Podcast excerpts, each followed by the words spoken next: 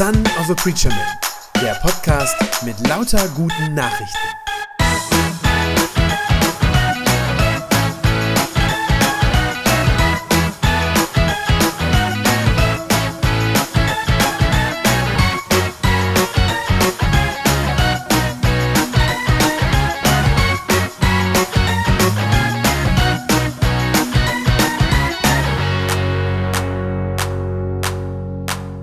Irgendwie ein bisschen so ähnlich geht wie mir, dann ist Ostern schon wieder ganz schön weit weg. Also zwei Wochen sind es gerade mal, aber wenn man so äh, zurückschaut, also in meiner Erlebnisdichte ist da viel passiert seitdem und ähm, irgendwie scheint das dann wieder so lange her. Dabei ist es so ein schönes Fest. Also ich hoffe, ihr hattet es auch schön. Ähm, ich persönlich habe es sehr schön gehabt und ich muss sagen, Ostern ist für mich jedes Jahr ein echtes Highlight. Es ist für mich wirklich das absolute Lieblingsfest, das ich im Jahr habe. Ähm, es ist aus so vielen Gründen so schön. Ich finde es einfach so hoffnungsvoll, wovon wir da reden, die Botschaft, die wir da hören, äh, dass wir von der Auferstehung hören, dass Jesus lebt, so wie wir es auch eben noch gesungen haben, das neue Leben, das er hat und das er uns aber auch geben will, äh, die Liebe Gottes, die da drin sichtbar wird. Und ich glaube, all diese Dinge, die sind so gut und so wichtig, gerade in solchen Zeiten wie jetzt.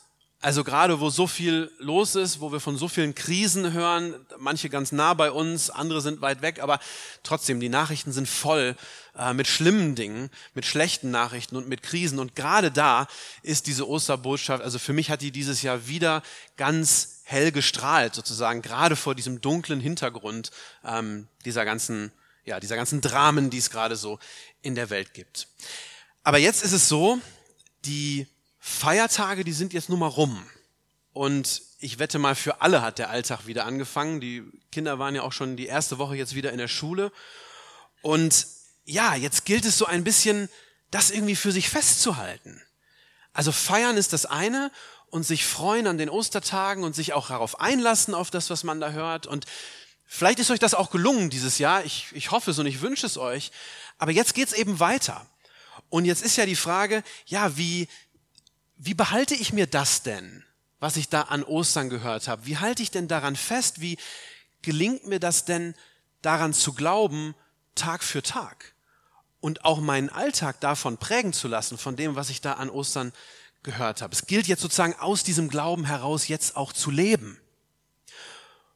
Und wenn wir ehrlich sind, dann ist das ja gar nicht leicht. Das ist gar nicht so einfach. Es gibt ja doch etliches, muss man ja wirklich sagen, was auch dagegen spricht. Und das sind mal mindestens äh, sozusagen zwei, zwei große Dinge oder sozusagen zwei, zwei Arten von Dingen, die gegen die Osterbotschaft sprechen oder gegen den Glauben daran. Das eine ist sozusagen so diese rationale Seite. Ja, dass man die Ostergeschichte hört, leeres Grab und da soll einer vom Tod ins Leben zurückgekehrt sein angeblich und ja, ich sag mal, die meisten Menschen in unserer Umgebung glauben das ja auch nicht. Und wenn wir das jetzt sehr laut sagen würden, dass wir davon überzeugt sind, würden die, wenn sie freundlich sind, nichts sagen. Und wenn sie unfreundlich sind, so ein bisschen, ja, du, du bist ja schon ein bisschen speziell auch. Oder man kann das ja auch für dumm halten. Also auf einer rationalen Ebene. Ich glaube, viele, äh, die Welt hält das für dumm, sozusagen.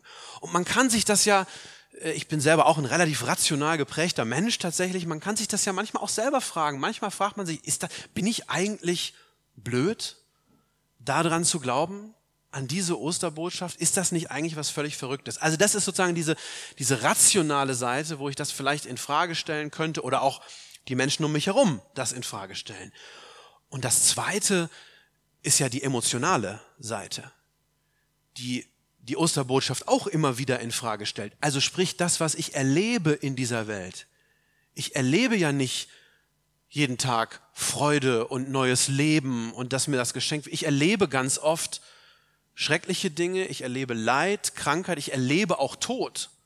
Das sehen wir ja in unserem Leben. Das sehen wir zum, manchmal ganz persönlich, wenn es uns sehr nahe kommt. Wir sehen das aber auch, wenn wir bloß den Fernseher anmachen und die Nachrichten schauen, dann sehen wir Tod überall in der Welt und man kann sich fragen, ja, gewinnt der nicht am Ende doch? Hat der Tod nicht am Ende doch die Oberhand und das letzte Wort?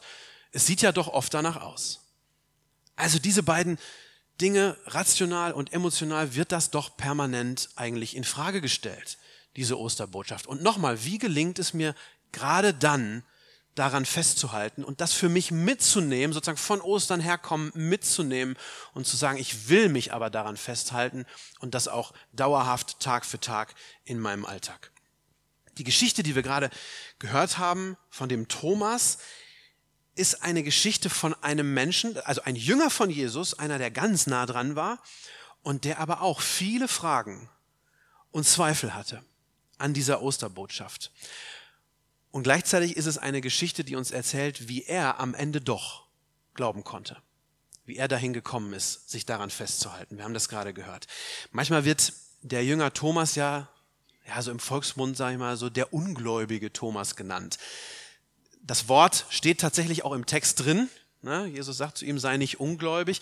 Ich finde es trotzdem, ja, ihr werdet gleich merken im Laufe der Predigt, warum. Ich finde es nicht hundertprozentig passend. Das ist ein bisschen irreführend, weil Unglaube auch nochmal eine andere Dimension hat. Da kommen wir aber gleich noch drauf. Ihr werdet noch hören, warum.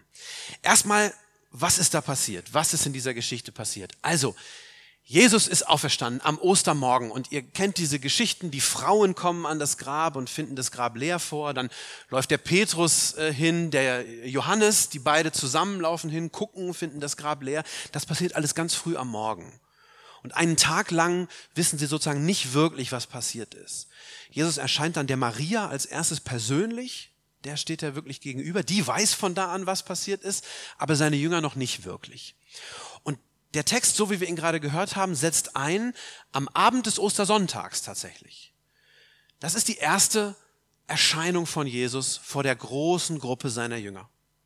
Da kommt er. Es steht da geschrieben, wie sie da sitzen, wie sie die Türen abgeschlossen haben, weil sie Angst hatten, weil sie nicht wussten, wie es mit ihnen jetzt weitergeht, ob sie vielleicht die Nächsten sind, die jetzt abgeholt werden und verhaftet werden.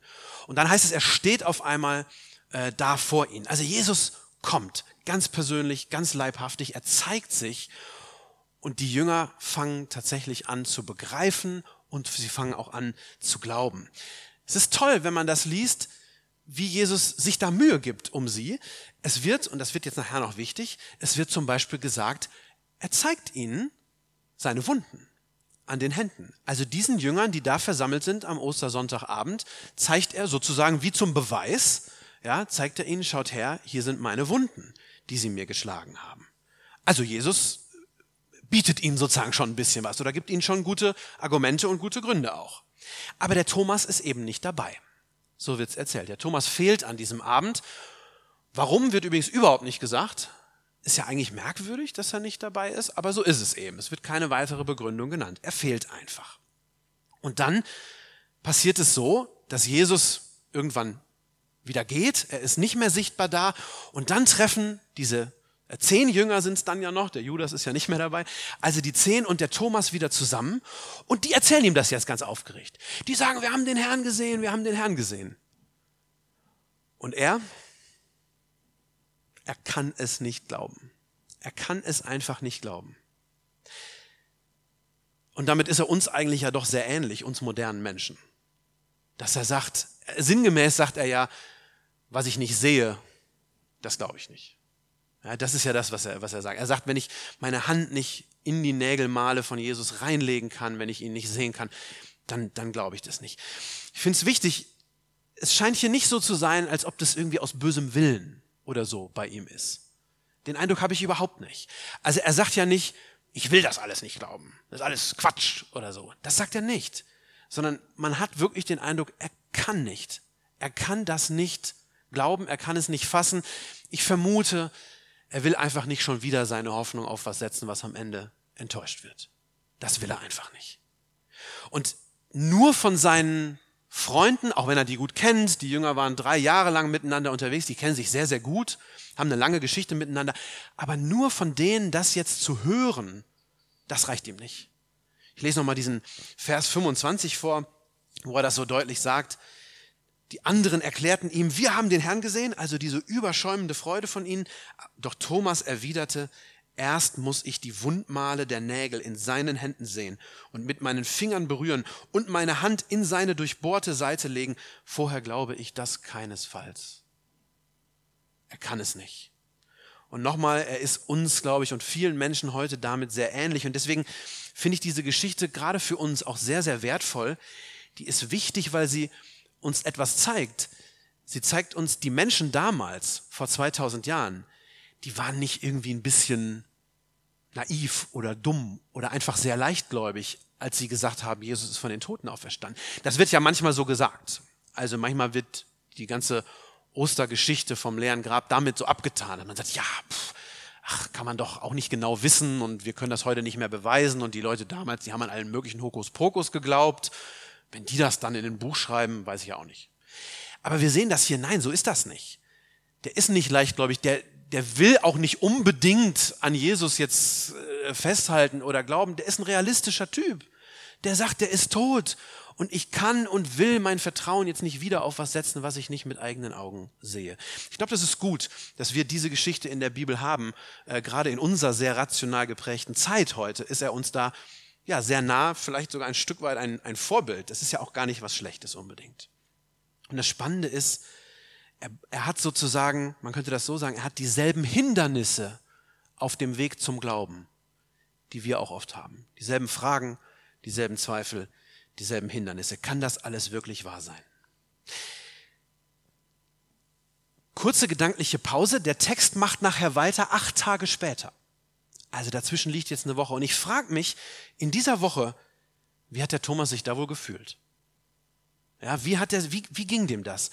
Seine Freunde, die waren, haben wir gerade gehört, begeistert, enthusiastisch, waren von neuer Freude erfüllt, ähm, konnten wahrscheinlich gar nicht an sich halten. So. Und er, er nicht. Er merkt, ich, ich kann mich nicht dazu bringen, das zu glauben.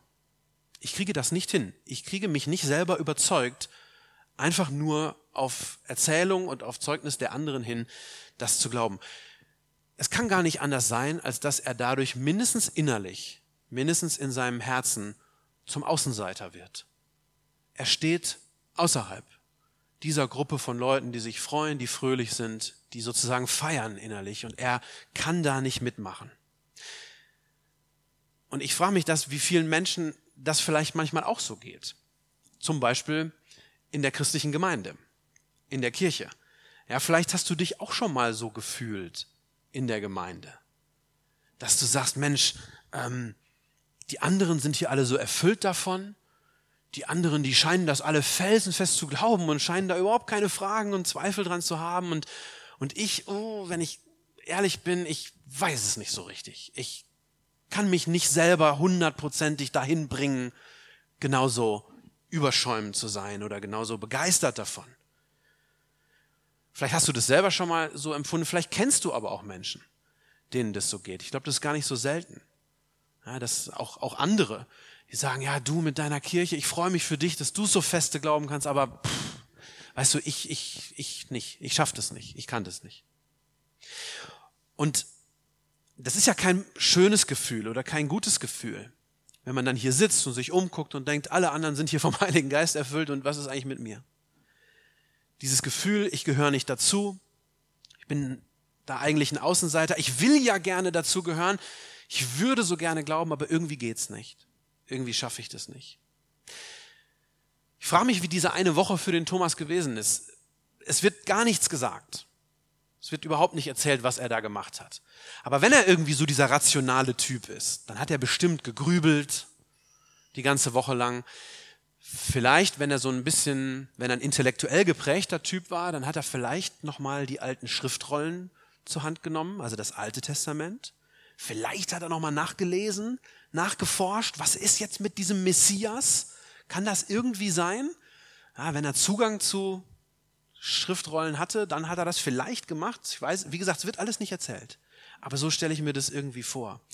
Und wie gesagt, es dauert acht Tage, bis er eine Antwort bekommt auf seine Fragen. Jetzt so im Rückblick würde man ja sagen, acht Tage ist nicht furchtbar viel, ne? So, wenn wir jetzt heute drüber nachdenken, ja, nach acht Tagen hat der damals eine Antwort gekriegt, denkt man so, naja. Aber wisst ihr was, wenn einem eine Frage unter den Nägeln brennt, wenn es wirklich einen beschäftigt und umtreibt, dann sind acht Tage verflixt viel. Wenn ein junger Mann sich die ganze Zeit fragt, dieses Mädchen liebt sie mich wohl, können acht Tage eine Ewigkeit sein. Und ich fürchte, so ist es ihm auch gegangen. dass er sich das gefragt hat, jeden Abend, jeden Tag, jeden Abend, so bohrende Frage, was ist da jetzt? Stimmt das, was die anderen gesagt haben oder stimmt es nicht? Ich glaube, es ist auch eine Lektion für uns, dass Jesus sich da so viel Zeit lässt. Das bedeutet einfach, manchmal dauert es ein bisschen. Manchmal dauert es, bis man Jesus trifft, bis man ihn wirklich sieht und versteht. Aber, und das scheint mir sehr wichtig in dieser Geschichte, der Thomas macht dabei ein, eine ganz entscheidende Sache, macht er richtig. Und die machen, glaube ich, viele Leute heute eher falsch. Meisten, wenn sie solche Fragen und Zweifel haben, verabschieden sich von der Kirche, von der Gemeinde, vom Glauben generell. Und das macht er nicht. Er bleibt dabei. Thomas bleibt dabei.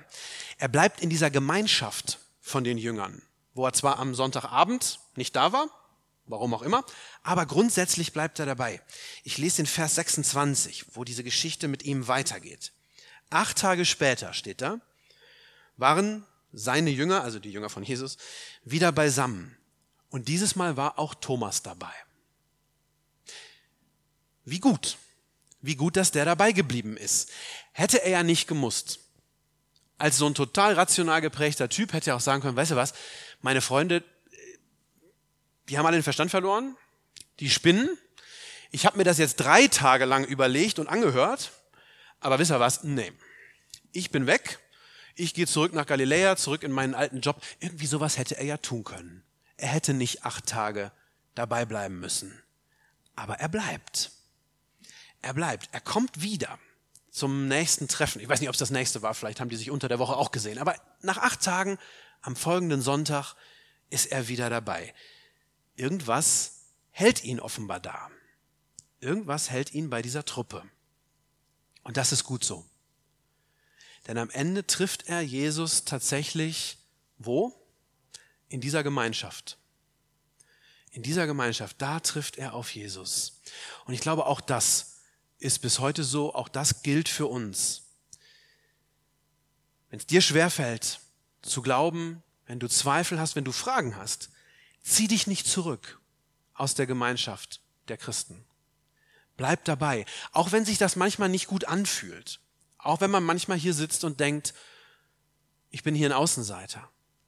Aber nimm dich nicht raus. Auch wenn es schwer ist, bleib dabei. Denn die Gemeinschaft mit anderen Jesus-Leuten, das ist der Ort, wo man Jesus treffen kann. Und genau das passiert dann ja auch. Jesus kommt tatsächlich am Sonntag drauf. Und wie wunderbar ist das, wie er dann auf den Thomas eingeht, wie er den behandelt, als den Außenseiter sozusagen. Wie geht Jesus auf ihn ein?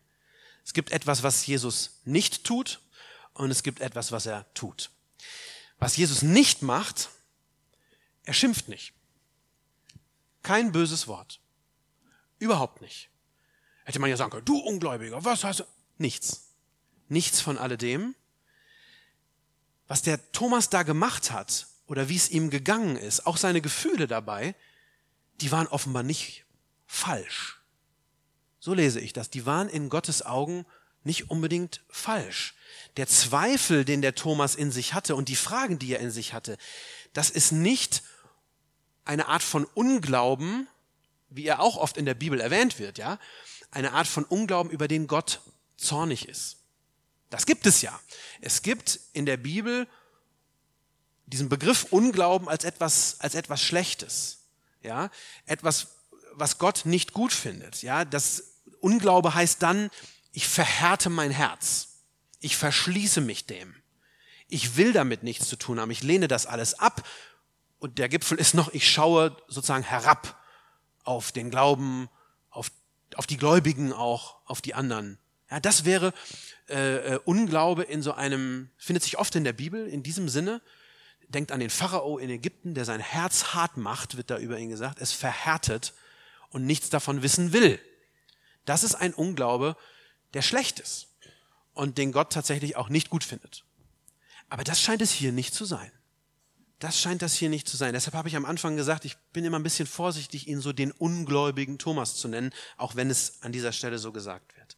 Aber Zweifel und Fragen an den Glauben, das ist was anderes.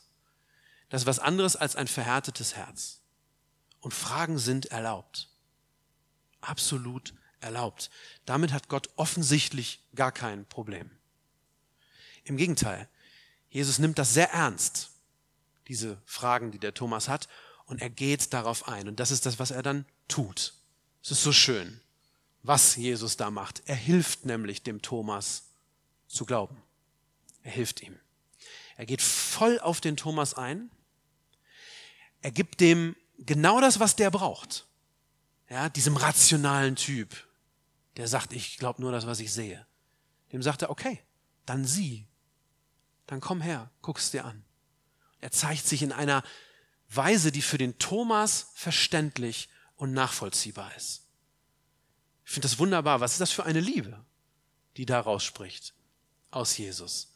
Jesus bietet dem Thomas genau das, was der haben wollte, um glauben zu können. Sagt Jesus, ist okay, ich kann dir das geben. Und dann, dann erst, nachdem er ihm das alles gezeigt hat, dann erst fordert Jesus ihn auf zu glauben. Das ist dieser Vers 27, will ich nochmal vorlesen. Dann wandte er, also Jesus, sich an Thomas und sagte, gib mir deinen Finger und sieh meine Hände an. Gib deine Hand her, lege sie in meine Seite und sei nicht mehr ungläubig, sondern glaube. Wie wunderschön geht Gott auf jeden einzelnen Menschen ein. Wie geht er jedem Einzelnen nach und lässt sich auf das ein, was wir brauchen. Das Tolle ist dann ja, ich weiß gar nicht, ob euch das aufgefallen ist, als ihr die Geschichte vorhin gehört habt, das Tolle ist ja, der Thomas braucht das dann gar nicht mehr. Habt ihr das gemerkt? Der macht es gar nicht, wozu Jesus ihn auffordert der legt seinen Finger gar nicht mehr in die Wunde rein. Ja, er antwortet ihm nur noch, das ist Vers 28, mein Herr und mein Gott, gab Thomas ihm da zur Antwort. Das ist alles. Und da ist Thomas von einem Ungläubigen, von einem Zweifelnden zu einem Glaubenden geworden. Und dann finde ich so toll, dass Jesus danach, er hat sich auf den Thomas eingelassen und danach redet er noch von uns. Jesus redet von uns. Von denen, die später kommen werden, die nicht sehen und trotzdem glauben. Das sind wir, Vers 29. Jesus erwiderte, du glaubst, weil du mich gesehen hast, sagt er zum Thomas. Glücklich die, die mich nicht sehen und glauben ich höre das nicht als eine versteckte Kritik am Thomas, könnte man ja jetzt so meinen, ne? dass jetzt hinten dran tritt Jesus jetzt einmal nach. Und sagt, ja, du glaubst ja nur, weil du jetzt das gesehen hast. So lese ich das nicht. Ich glaube nicht, dass er ihm jetzt nochmal einen, einen mitgeben will, ähm, sondern Jesus sagt, so ist es. Du hast jetzt geglaubt, weil du gesehen hast. Das ist übrigens was ganz Wertvolles, dass er sehen durfte. Die Berichte der Augenzeugen sind für uns ja bis heute die Grundlage unseres Glaubens. Also gut, dass es die Augenzeugen gibt die es mit eigenen Augen gesehen haben.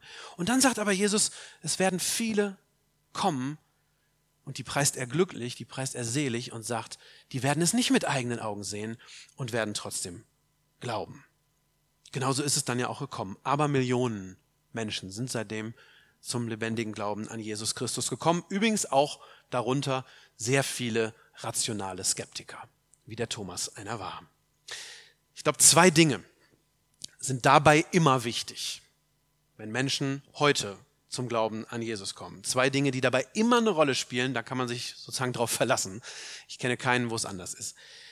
Zwei Dinge. Erstens das Wort der Augenzeugen. Also das, was die gesehen haben, aufgeschrieben haben für uns und berichtet haben. Die Bibel. Ohne das, ohne dieses Wort, was da aufgeschrieben ist, kommt, glaube ich, keiner zum Glauben. Das ist das eine. Und das andere, das zweite, ist die Gemeinschaft der Jesus-Leute. Verlasst die nicht. Und dann, wenn, wenn diese beiden Dinge da sind, ich schaue in die Bibel, ich lasse mir das Wort gesagt sein und ich befinde mich in der Gemeinschaft der Jesus-Leute, die die Jesus kennen, dann glaube ich, dürfen wir das immer noch so machen, wie der Thomas damals. Ja, dann darfst auch du heute noch Jesus persönlich um Hilfe bitten und sagen, Herr, ich kann es nicht richtig glauben, ich möchte so gerne, hilf mir dabei. Zeig dich mir so, dass ich dich verstehen kann. Ich glaube, er liebt das. Er liebt es, das zu tun. Wir sehen das an dem Thomas. Und ich habe das persönlich auch erlebt. Als ich zum Glauben gekommen bin, ich war so 17 Jahre alt ungefähr und ich bin in einer ähnlichen Situation gewesen. Ich hatte Leute um mich herum, die begeistert waren vom Glauben an Jesus, die ganz intensiv mir davon erzählt haben. Und ich habe mir gesagt, na ja, schön für euch. Aber ich konnte damit nichts anfangen. Und genau diese beiden Dinge haben dann eine große Rolle gespielt. Ich habe angefangen, in die Bibel reinzugucken und auch äh, mit Leuten darüber zu diskutieren, auch biblische Texte zu lesen. Und ich habe angefangen, äh, bin auf eine christliche Freizeit gefahren und aber auch in eine angefangen, in eine Gemeinde zu gehen, Gemeinschaft mit Jesusleuten. Und dann habe ich irgendwann eines Abends gebetet und gesagt, Gott, wenn es dich gibt, dann zeig mir das. Zeig mir, dass du da bist. Und es ist äußerlich nichts Faszinierendes passiert, was ich jetzt heute hier erzählen könnte. Kein Blitz vom Himmel, kein Wunder geschehen. Aber ich hatte danach eine Gewissheit in mir, die ich davor nicht hatte. Eine Klarheit, dass ich wusste, diesen Gott gibt es und er ist da. Und er hat so auf mich und auf meine Bitte reagiert, genau wie ich das in dem Moment gebraucht habe. Ich glaube, dazu lädt er uns bis heute ein, das auch auszuprobieren, ihn darum zu bitten. Und dann sagt er auch zu uns, sei nicht mehr ungläubig, sondern glaube. Amen. Das war eine gute Nachricht vom Son of a Preacher Man. Wenn sie deinen Glauben gestärkt hat, dann abonnier doch einfach meinen Podcast bei Spotify, iTunes oder podcast.de und gib mir ein Like auf Facebook. Ich hoffe, du hörst mal wieder rein. Gott segne dich und bis bald.